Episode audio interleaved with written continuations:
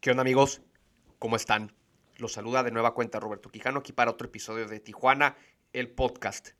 De nueva cuenta no tengo un invitado, el invitado soy yo y quiero platicarles acerca del segundo ensayo que publiqué en Substack. Si no me han seguido, síganme en movimiento.substack.com. Ahí podrán encontrar los ensayos que estaré publicando de manera semanal. Ahora sí que me he tomado la libertad creativa de abordar temas que me van surgiendo en la semana puede que esté caminando, puede que esté trabajando, puede que esté haciendo otras cosas y me surge alguna idea que quiero desarrollar. Es una habilidad que quiero poner en práctica este año. Me gusta mucho escribir. Desde que dejé la columna del Frontera, creo que no tuve el espacio ideal para hacerlo y creo que Substack lo ofrece. Es un medio fácil eh, de compartir. Hay mucho contenido ahí muy interesante, entonces me gustaría participar en esta plataforma. Y me he dado cuenta que de alguna manera el escribir este ensayo me da material suficiente para yo poder desarrollar un episodio de podcast. Obviamente voy a seguir invitando a gente para tener conversaciones interesantes, pero pues también aprovechar el podcast, esta plataforma, para discutir algunas ideas propias, dado que a mí me gusta mucho pues compartir por diferentes medios, sea el escrito, sea en este caso el, el auditivo. Entonces, comenzamos. Mi segundo ensayo se llama Yo solo sigo órdenes.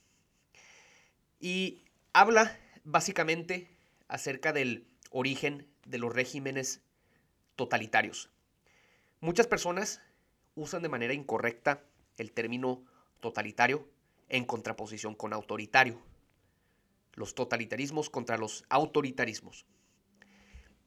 Básicamente cuando el mundo se encamina hacia un momento de tensión, donde surgen autoritarismos, surgen dictaduras, todo ese tipo de cosas, siempre salen las recomendaciones de libros como 1984 eh, o Brave New World.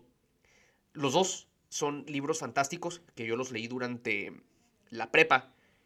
Era lectura obligatoria junto con Animal Farm. Y todos estos libros plasman sociedades distópicas. Distópica eh, se refiere a este término eh, distopía que habla de un mundo pues no posapocalíptico, pero sí un futuro un poco desolador, donde el mundo es, es, muy gris y no es el futuro que todos esperábamos. Entonces, em, pero en este caso estas novelas pues trata de sociedades distópicas que son tiranizadas por gobiernos totalitarios. En el caso de 1984 se trata o es mediante el Big Brother que se logra el dominio de los ciudadanos. En cambio, cuando se trata de Brave New World, es a través de esta droga denominada soma que mantiene en el placer permanente a la gente. Son dos libros sumamente interesantes. Si no los han leído, creo que son de lectura obligatoria. Deben de estar en la biblioteca de cualquier persona que se hace llamar lector. Entonces se los recomiendo mucho. Son dos perspectivas muy diferentes en torno a este fenómeno del totalitarismo, donde, pues por ejemplo, 1984 lidia más con el tema de una autoridad centralizante que impone su dominio a través de esta herramienta llamada el Big Brother. En cambio, Brave New World habla de Soma. Soma es esta droga que induce al placer permanente a su gente. Entonces es una manera de tenerlos controlados. Esto está muy interesante porque en el caso de 1984 es la autoridad quien ejerce el control. En cambio, en el caso de Brave New World es la gente misma quien se somete a esta obediencia a través de una droga. Entonces, pues son dos puntos diferentes. En cierta manera, eh, las dos novelas son proféticas. Creo que hay regímenes que lo han logrado de una u otra manera. Actualmente creo que nos inclinamos un poco más hacia el mundo de Brave New World en el sentido de que la gente está hipnotizada a través del contenido, a través del entretenimiento. Uno puede pasar horas o una vida completa consumiendo contenido por ejemplo, en Instagram, en TikTok, en YouTube, y se le pasa la vida por completo por estar sumergido en estos mundos. Entonces, en este caso, esas herramientas, estas redes sociales, el Internet y demás, el contenido en general, funciona como una especie de soma. Quizá no necesariamente es, una pastilla, que pues bueno, también podemos hablar del tema de cómo hay cada vez más personas fármacodependientes. Es un término amplio para decir que la gente pues es adicta a muchas sustancias, sean drogas legales o ilegales. Entonces, en el caso de Estados Unidos, por ejemplo, la heroína, el fentanilo, eh, o en otras partes, en todo el mundo, eh, las pastillas antidepresivas eh, y todos esos temas. Pero bueno, ese no es el tema de este ensayo. En este caso, el punto central de este ensayo es la palabra totalitario, que como comenté, pues suele confundirse con autoritario. Y pues existe una gran diferencia entre ambos términos.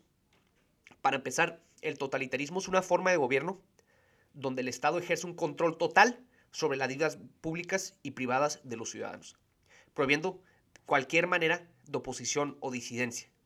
Por otro lado, el autoritarismo es una forma de gobierno donde la autoridad usa su poder para atacar o eliminar lo que es el Estado de Derecho, la separación de poderes, las normas democráticas. Entonces, en cierta manera, los totalitarismos son una forma de autoritarismo, pero no todos los autoritarismos son considerados como totalitarismos. Em, para entender mejor este fenómeno, yo recomiendo ampliamente dos libros de la misma autora, que es una de mis favoritas, que se llama Hannah Arendt. Era esta filósofa alemana que emigró a Estados Unidos durante la Segunda Guerra Mundial.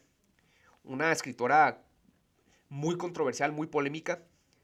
No fue tan, bueno, sí era muy popular, pero pues siempre fue controversial. Entonces, eh, pues ahora sí que sus libros siguen siendo referencia en el tema de la teoría política, de la filosofía política, sobre todo en términos de sistemas autoritarios y totalitarios. Entonces, ella tiene dos libros que ustedes deben de leer, de leer. The Origins of Totalitarianism y Eichmann in Jerusalem. Estos dos libros, si tú los lees, vas a tener un mejor entendimiento del fenómeno del totalitarismo. Por un lado, The Origins, así lo voy a llamar, es un libro que narra pues la historia de básicamente el término totalitarismo, pero en particular se enfoca en tres regímenes en particular. La Alemania de Hitler, la Rusia de Stalin y la China de Mao. Para Hannah Arendt, estos tres regímenes son paradigmáticos para definir lo que es un totalitarismo. Puede que haya otros a lo largo de la historia, pero los más relevantes, los que más cambiaron el curso de la historia, son estos tres. Entonces, narra en cierta forma, se enfoca sobre todo en la Alemania nazi, porque pues es el caso más impactante, el más eh, que podemos relacionar con nuestra realidad, porque la China de Mao es un caso también sumamente interesante, pero un poco fuera del alcance de nosotros los occidentales. Pero bueno, también sí vale la pena estudiar eso. En el caso de Alemania, pues un país ilustrado, poderoso, eh, avanzado, desarrollado, ¿cómo cae en las manos de una persona como Hitler? Si el pueblo alemán, pues es un pueblo educado e inteligente, despierto, ¿qué pasó? Pues este libro narra básicamente los orígenes de lo que fue el etnonacionalismo en Alemania, porque no es un fenómeno que nada más surge un candidato carismático como Hitler y hipnotiza a las masas con su mensaje, sino que fue algo que se fue dando de manera paulatina en la sociedad alemana, es algo que por ahí estaba adormecido entre ciertos grupos sociales, pero que poco a poco fue contagiándose por la facilidad de adjudicarle la culpa a ciertos grupos sociales, como en este caso eran los judíos, los extranjeros o los no arios. Y pues también es importante, y el libro lo menciona, que no nada más era un fenómeno exclusivo de Alemania, era un tema que era predominante en, en toda Europa, y no solamente durante el siglo XX, sino que del siglo XIX para atrás también había estas actitudes eh, antisemitas eh, que buscaban pues eh, el rechazo hacia el mundo de lo judío y, todo lo demás. Entonces, por ejemplo, en Francia existían estas actitudes, en otras partes de Europa. Entonces, pues el libro narra básicamente pues un poco de la historia acerca del antisemitismo y cómo llega al siglo XX, a los años 30, que es cuando el nazismo empieza a surgir y acaparar la política de Alemania. En cambio, el otro libro, eh, Eichmann in Jerusalem, habla acerca del juicio de Adolf Eichmann, que fue pues uno de los, eh, una pieza clave en el nazismo, a pesar de que no era una figura política tan relevante como si lo era Hitler, Himmler, Goebbels y demás.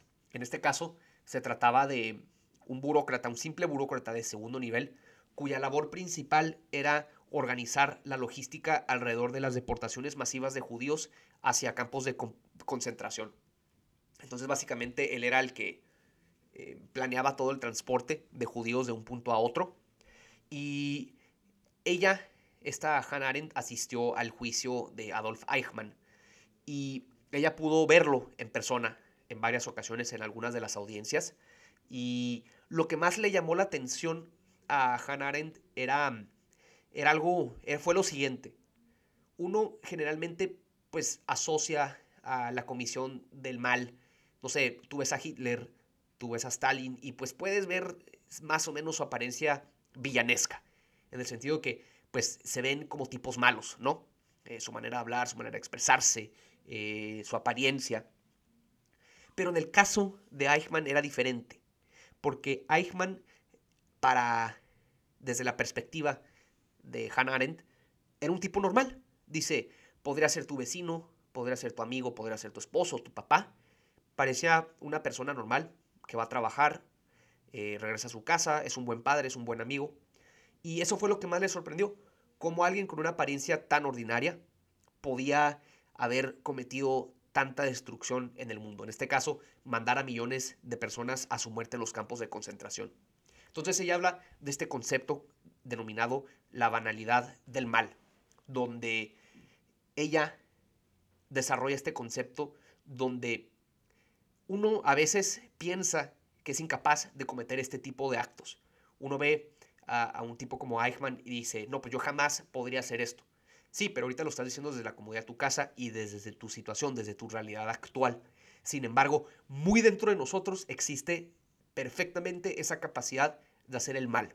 Entonces, esto a través de, de nuestras acciones, a través de una ciega obediencia, a través de, de simplemente seguir órdenes, que ese es un tema muy importante en el libro. Una de las estrategias legales usadas por muchos de los nazis durante los juicios de Nuremberg tras terminar la Segunda Guerra Mundial fue precisamente eso. Yo solo estaba siguiendo órdenes.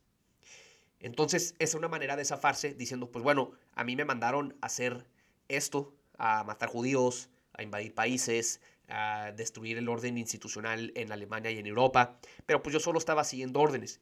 Entonces, bajo esta lógica, esto quiere decir que el único responsable de la muerte de millones de personas en toda Europa fue Hitler, porque de Hitler surgían las órdenes y eran sus inferiores jerárquicos los que seguían precisamente estas órdenes. Pero pues no funcionan así las cosas los juzgadores en los juicios de Nuremberg tuvieron que ser muy astutos a la hora de entender esto porque efectivamente había personas que solo seguían órdenes. Por ejemplo, muchos soldados, pues en efecto solamente seguían las órdenes de sus comandantes y si no hacían caso a estas órdenes, pues podían ser considerados como desertores o insubordinados y pues les podía salir muy caro a ellos y a su familia. O por ejemplo, también el libro habla acerca de jueces durante eh, la Alemania nazi que les correspondía aplicar el derecho nazi, que en ese entonces pues era considerado como una norma legal, era válida, era aplicable. Entonces, pues quizá a los jueces no se les podía adjudicar tanta responsabilidad porque ellos simplemente estaban haciendo su trabajo. Entonces, era, tenían que usar su criterio jurídico de una manera muy eh, inteligente para poder adjudicar responsabilidades.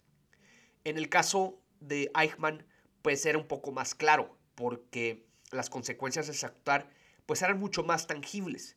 O sea, él se encargaba básicamente de enviar agentes a su muerte. Entonces, por lo tanto, es mucho más claro cuál era su participación en todo esto. Él también se pudo haber defendido y sí lo hizo diciendo que, que él solo estaba siguiendo órdenes. Y en efecto solo las estaba siguiendo. Sin embargo, él era plenamente consciente del efecto de sus decisiones y de su actuar. Entonces, al final, Eichmann es condenado a muerte en, Jerusalén. Ahí me equivoqué, creo que dije los juicios de Nuremberg, pero son, son, dos momentos distintos. Están los juicios de Nuremberg y luego está el juicio de Eichmann en Jerusalén, que es una historia fascinante, eh, tanto los juicios de Nuremberg como el juicio de Eichmann. En el caso de los juicios de Nuremberg, pues se dan luego, luego al terminar la Segunda Guerra Mundial, donde pues ya se, se procesa a las diferentes cabezas y colaboradores nazis en cambio, en el caso de Eichmann, no sé si sepan esta historia, pero pues él fue prófugo por muchos años, se desconocía su paradero Eh, todo apuntaba a que se encontraba en algún punto de Sudamérica, porque pues muchos nazis huyeron al final de la guerra para allá. El doctor Mengele eh, y muchos, sobre todo Brasil y Argentina. Y en este caso, Eichmann estaba viviendo en Argentina, efectivamente, si no me equivoco, en Buenos Aires. Y por ahí de los años 60, si no me equivoco, o 50, finales de los 50, inicios de los 60, es lo que me acuerdo.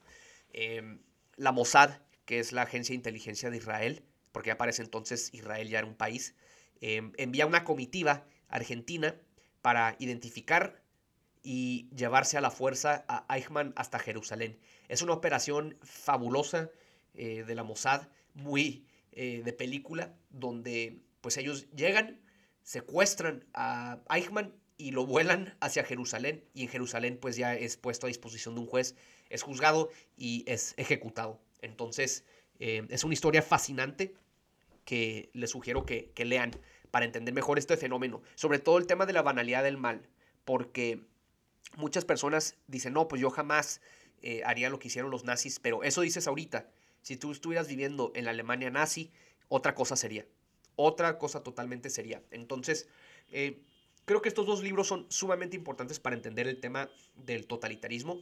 Por un lado, The Origins of Totalitarianism, buscan explicarlo quizá desde la parte del público en general, cómo es la conciencia colectiva, cómo se usa, cuáles los antecedentes de un régimen totalitario, cómo se mantiene. Y en cambio el de Eichmann en Jerusalén habla más acerca de cómo funcionaba la burocracia nazi, ¿no? ¿Por qué fue tan eficiente? ¿Por qué todo este tema del obedecer órdenes? ¿Por qué no siempre es lo correcto? Entonces creo que es muy importante em, entender lo que, lo, lo que sucedió para pues ver lo que sucede hoy en día. Antes de entrar al tema de hoy en día, Em, un, tema aquí muy importante es, em, y Hannah Arendt lo menciona, o sea, el, tema que ella dice, que estos tres casos paradigmáticos, la Alemania de Hitler, la Unión Soviética de Stalin y la China de Mao, pues estos tres son casos paradigmáticos de totalitarismo. Y el común denominador entre esos tres es el dominio absoluto de las vidas privadas y públicas de los ciudadanos, así como mínimas libertades individuales, un enemigo en común y el culto a la personalidad del líder. Entonces, esto es una gran manera de tú tener por eh, eh, totalmente sometida a una población a través de un mensaje, una narrativa que hipnotiza, que tiene adoctrinado a las masas. Y cuál es un, un tema aquí también muy importante, la información. En este caso, los totalitarismos lo que buscan es el control total del flujo de información. Entonces, lo que le llega al ciudadano de calle es algo muy distante a la verdad. Es un mensaje que ha sido filtrado de tal manera para seguir legitimando a la autoridad. Imaginen cómo era en los años 30, 40, 50, durante la época de Hitler, de Stalin y de Mao. Pues evidentemente era mucho más fácil hipnotizar a la gente a través de un mensaje porque pues el medio de comunicación prevaleciente en ese entonces era la radio, los periódicos em, solamente no tenemos la tecnología de la información que tenemos hoy en día. Entonces, pues naturalmente era mucho más fácil tener a las masas adoctrinadas en el mensaje del régimen. Y el tema aquí es que la información que llega al público pues está basada en mentiras.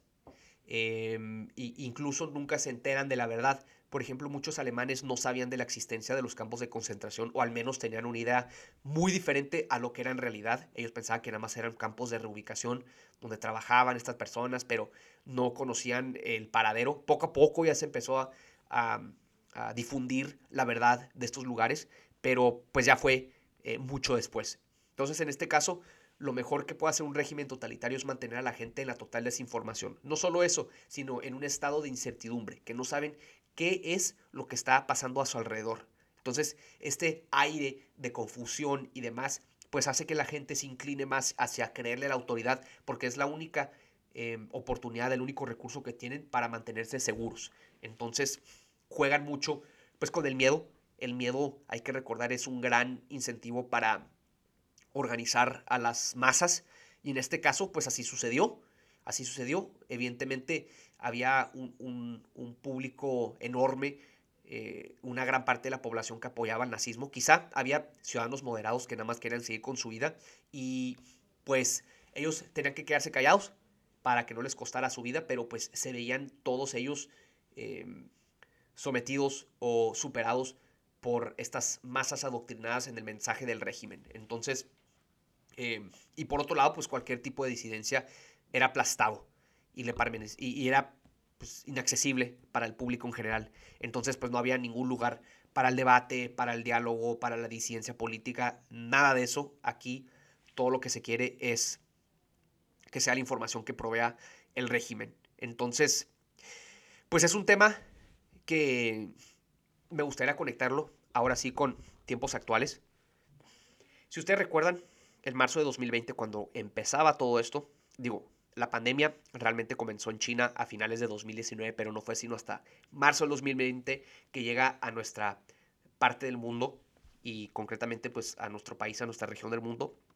Y pues en ese entonces imperaba un aire de incertidumbre total. No sabíamos qué estaba pasando, si el virus era sumamente letal, si no lo era. Entonces no nos quedó de otra más que confiar en nuestras autoridades, eh, tanto de gobierno como sanitarias, pues para las mejores recomendaciones del tema. Em, en ese entonces, pues no nos sabíamos a qué nos enfrentábamos. Entonces, pues confiar en los expertos era lo mejor. El problema fue que con el tiempo fueron surgiendo voces que criticaban pues el manejo de la crisis. Esto respecto, por ejemplo, al tema de los confinamientos, las mascarillas, el cerrar negocios y el tema de las escuelas.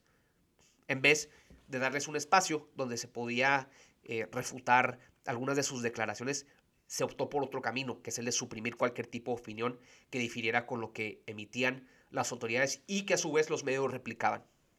En este caso, pues el tema más caliente actualmente es el tema de la vacunación. Y pues así fue, a dos años de casi empezada la pandemia, pues sigue esta actitud de suprimir cualquier intento de debatir ideas que vayan en contra de la narrativa oficial. Em, en México es diferente, pero ya hablaremos de eso un poco más adelante. Entonces, eh, me gustaría comenzar, por ejemplo, con el tema de la narrativa en torno a la vacuna, que ha cambiado según las circunstancias. En un inicio decían que iba a brindar inmunidad, luego decían que iba a ser opcional y que se le iba a dar preferencia a grupos vulnerables. Luego, que una vez por, em, logrado un cierto porcentaje de vacunación, regresaremos a la normalidad, entre comillas, y finalmente que no había necesidad más de dos vacunas, y así se fueron esbozando muchísimos argumentos. Todas estas razones que yo les acabo de decir han sido refutadas por la realidad. Hemos visto cómo países a lo largo del mundo, sobre todo desarrollado, han comenzado a hacer obligatorio el esquema de, vacunación para tú llevar una existencia regular. Vean lo que está ocurriendo en Francia, en Australia, en, en Austria, en Alemania, todos estos países que van volviendo obligatorio todo este tema. Y y lo curioso es que la gente sigue creyendo esto. O sea, en vez de empezar a cuestionarse, pues digan, oye, ya llevamos dos años, ya llevamos vacunado a un gran porcentaje de la población y, y, no hemos regresado a lo que es una existencia regular. Pues bueno, ¿por qué no comenzamos a cuestionarnos todo esto? El actuar de la autoridad, el pensar de la gente, el mensaje, la narrativa. Pero esto no ha sucedido. Al contrario, creo que sobre todo ahorita con la variante actual, la gente ha redoblado sus apuestas y puesto de nueva cuenta toda su disposición a, la orden de esta narrativa oficial.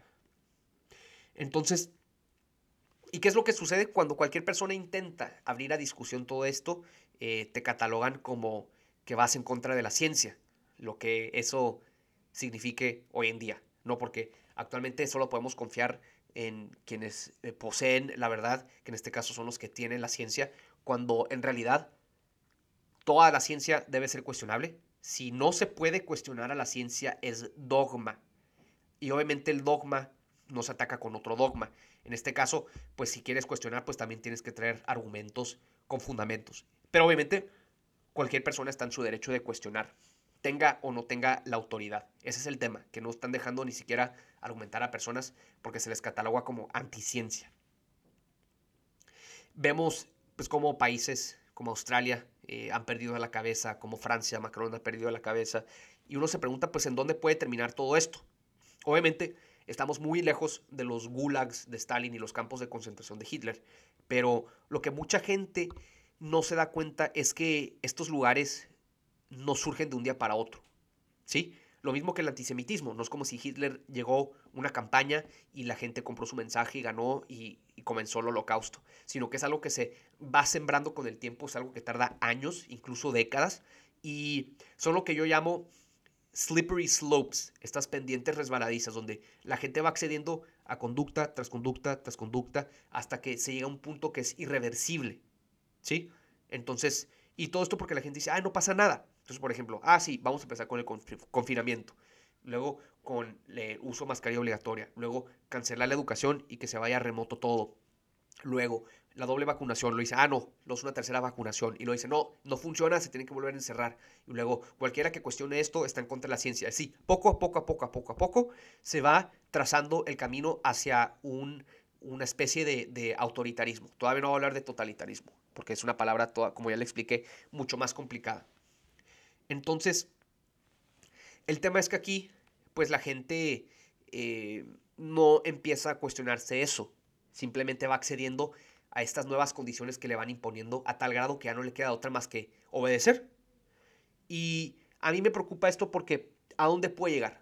No sé si esto llegue a un campo de concentración, creo que no indica que va hacia allá, sino, mejor dicho, hacia un control total del gobierno sobre las vidas públicas y privadas de la gente, Ahora el gobierno básicamente tiene tu información eh, sanitaria de cualquier tipo, tiene tu información eh, biométrica, tiene tu información bancaria, tiene tu información fiscal, eh, civil y pues ahora encima pues todo esto. Entonces uno se pregunta, ¿realmente queremos que el gobierno tenga tanta información acerca de nosotros, que sepa nuestros paraderos, nuestra vida privada? Uno puede ver lo que ha sucedido en China en los últimos años bajo Xi Jinping, todo el tema del sistema de crédito social donde a cada persona se le adjudica un tipo, una especie de crédito, donde conforme una persona se va portando bien o mal, eh, se le va dando un mayor crédito. Y obviamente si se critica al gobierno, pues se le va quitando este crédito.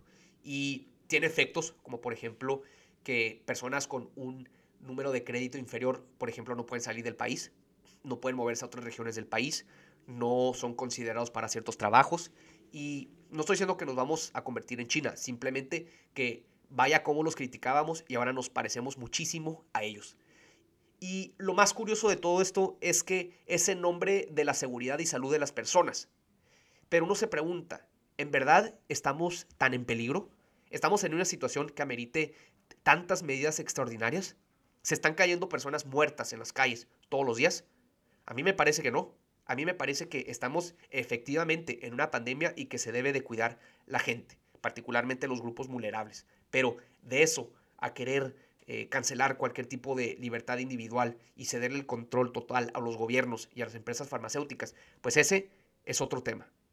Sobre todo, yo me pongo a pensar los efectos que todo esto tendrá, porque ahorita estamos actuando enteramente pensando en el presente. ¿Sí? Pensamos en, que no nos queremos contagiar hoy, ni mañana, ni pasado mañana. Entonces, estamos haciendo todo lo posible para mantener ese estado de las cosas, sin pensar en los efectos de largo plazo de todo esto. Por ejemplo, yo me pongo a pensar en el efecto de la salud mental de la gente. Yo me pongo a pensar en la educación de los niños.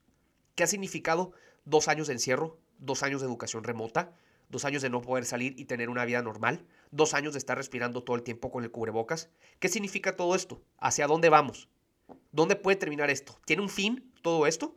Son preguntas que valen la pena hacerse porque de lo contrario, pues vamos a seguir con todo esto. La gente está perfectamente eh, obediente, siguiendo órdenes, y para mí ese es el problema. El camino hacia un régimen autoritario totalitario no es a través de la desobediencia, sino todo lo contrario, es a través de la ciega obediencia de la gente. Y eso es exactamente lo que yo estoy viendo. Y lo más curioso es que el gobierno ni siquiera tiene que aplicar un mínimo de fuerza, como sí sucedía en otras partes, eh, o en otros momentos históricos. Incluso hace unos años, pues tan solo el gobierno tenía que traer la fuerza pública para hacer cumplir sus leyes. En este caso, como el mensaje de miedo en torno a la pandemia ha sido totalmente integrado por las personas, pues las personas mismas son las que obedecen ya el gobierno simplemente tiene que decir que hay un alza en las cifras, que hay hospitalizaciones, que quién sabe qué, para que la gente obedezca y se encierre en sus casas y le haga caso exactamente a lo que diga los gobiernos. Entonces, nos enfrentamos a esa situación. Yo, en lo personal, me rehuso a vivir con miedo. no le voy a tener miedo a un virus. Existen miles de riesgos en la vida. Cada que me levanto y salgo a la calle y voy a mi trabajo, existe un riesgo. Me pueden atropellar, me pueden correr de mi trabajo, me puedo quedar sin dinero, puede comenzar una guerra, eh, puede haber un accidente en una planta nuclear cercana, puede que empiece una invasión, puede que se acabe el agua, puede que me dé alguna enfermedad de otro tipo, puede que lo que sea, lo que sea puede ocurrir. Entonces, para mí, lo más importante de todo esto y el mensaje que yo les quiero mandar es que piensen por sí mismos, ¿sí? No solamente repitan y repliquen lo que escuchen en los medios, porque esa es otra. Toda la información que ustedes sacan, pues es a través de comunicados oficiales y que son discutidos posteriormente en los medios. Entonces ustedes han comprado por eh, eh, totalmente el mensaje que les están mandando, ¿sí? Yo me pregunto, ¿por qué, por ejemplo, a dos años de la pandemia no hemos hablado acerca de la importancia de comer bien, de hacer ejercicio, de tomar el sol, de salir a caminar, de estar en contacto con tus seres queridos? Esas cosas no importan. Aquí lo importante es encerrarte, usar cubrebocas, vacunarte. Y ya. Todo lo demás está bien en tu vida. Tú puedes estar obeso, puedes estar hipertenso, puedes tener todo tipo de comorbilidades, pero mientras le hagas caso al gobierno, estás bien. Y aquí un tema que a mí me llama también la atención es, es como incluso parece que mucha gente le gusta todo esto, ¿sí? Le gusta obedecer, les gusta colaborar con todo esto, comparan sus cubrebocas, les emociona todo el tema de los códigos QR. Eh, y yo me pregunto, ¿por qué será esto? Y creo que una conclusión es que este fenómeno ocurre en cualquier momento donde el miedo predomina entre la gente, cuando vivimos momentos de paranoia colectiva. Al igual que el nazismo, o sea, muchas personas están perfectamente felices asistiendo a los mítines que tenía Hitler en diferentes puntos de Alemania. Les fascinaba pertenecer a algo. Ese es el tema, que la gente se siente que por fin forma parte de algo. Por primera vez en sus vidas sienten que pertenecen a algo. Como no ha habido una gran guerra en nuestros tiempos, vivimos en una guerra contra las drogas, pero es una guerra, em, como llaman, asimétrica, que pues difícilmente puede ser considerado como un gran conflicto como lo fue la Segunda Guerra Mundial u otras guerras de la historia. La religión pues se ha desvanecido al punto de que pues hay poca identidad religiosa, las comunidades cada vez son más pequeñas, eh, no hay una vida comunitaria fuerte en muchos países, sobre todo desarrollados. Entonces, pues obviamente surge un evento colectivo de esta magnitud y la gente por fin siente pertenencia a algo. El problema es que mucho de esto no es consciente, es muy inconsciente. Recuerden que todo esto está muy integrado en nuestro ADN humano, que al final de cuentas somos humanos. Entonces, em, pues llegamos a este punto donde pues la gente siente que por fin pertenece a algo. Entonces, eh, van a ver cómo todo esto se desarrolla en los siguientes años. Por mi parte, a mí me toca cuestionar, me toca pensar por mí mismo, me toca comunicar este mensaje. Si les gusta o no, pues ese ya no es mi tema. Yo solamente me veo con la necesidad de querer abrir la conversación, porque me preocupa que nadie lo haga, me preocupa que todos piensen que lo que se replica en los medios, lo que dicen las autoridades, es 100% lo correcto. Cuando ustedes son humanos perfectamente capaces de pensar por sí mismos y llegar a sus propias conclusiones. Entonces, eh, ese es mi mensaje. Lean mi ensayo en substack.com, quietudmovimiento.substack.com. Ahí van a leer esto. Eh, me gustó bastante escribir esto. Es un tema que me fascina. Yo soy gran fanático de la filosofía política, sobre todo en temas de regímenes totalitarios, autoritarios, es un tema que me fascina. Entonces, eh, pues así lo haré. Eh, pasen a leerlo y ya me dan sus opiniones. Creo que si algo me fascina es debatir, conversar, dialogar, siempre con intención de llegar a la verdad o acercarnos un poco más a la verdad y pues vivir mejor, vivir con los ojos abiertos y entender lo que ocurre a tu alrededor. Entonces, pues hasta aquí la dejo, señores. Muchísimas gracias y nos vemos hasta la próxima.